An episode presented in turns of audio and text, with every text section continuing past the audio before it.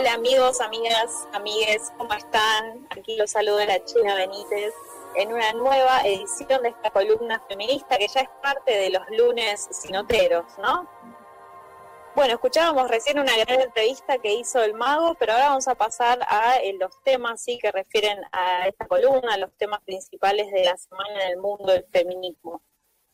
El viernes pasado, eh, diferentes organizaciones feministas llevaron a cabo una intervención frente a la Municipalidad de Lomas de Zamora para visibilizar la delicada situación que atraviesan mujeres, lesbianas, trans, travestis, bisexuales y personas no binarias, eh, que está obviamente recrudecida en este contexto de aislamiento obligatorio y que ya lo hemos hablado en columnas anteriores.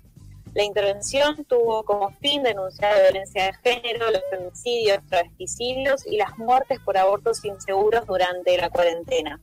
Me alegra y me enorgullece mucho decir que parte de mis compañeras de organización fueron parte de esta intervención, así que aplausos para ellas y para ellas que fueron parte bueno de toda esta movida que por supuesto respetó ¿no? las cuestiones de distanciamiento de metro y medio barbijos bueno etcétera. Son las nuevas movidas que se vienen en estos tiempos.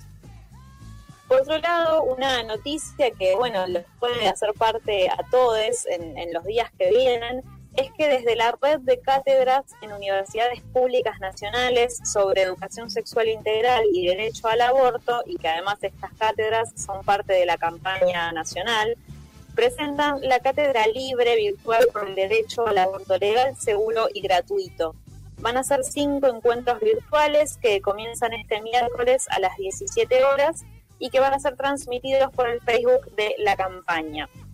Esto va a ser una vez cada 15 días y bueno, se van a tratar diferentes temas que tienen que ver ¿no? con la legalización o el reclamo, la lucha por el aborto. Yo a partir de este miércoles voy a ser parte, al menos como oyente, para seguir aprendiendo ¿no? sobre este tema que nos tiene a la ola feminista allá arriba hace unos cuantos años. Por último, eh, un tema que también fue, digamos, muy debatido durante estos últimos días es que se estuvo hablando de la carta abierta que se firmó en apoyo a la propuesta de reestructuración de la deuda por parte de más de 200 personalidades relacionadas al feminismo, donde podemos incluir a Dora Barrancos, a Miss Bolivia, bueno, y a tantas otras. Pero sí, hay un pero que yo quiero agregar, poco se habló de la carta de las feministas del Avia Yala, ¿sí?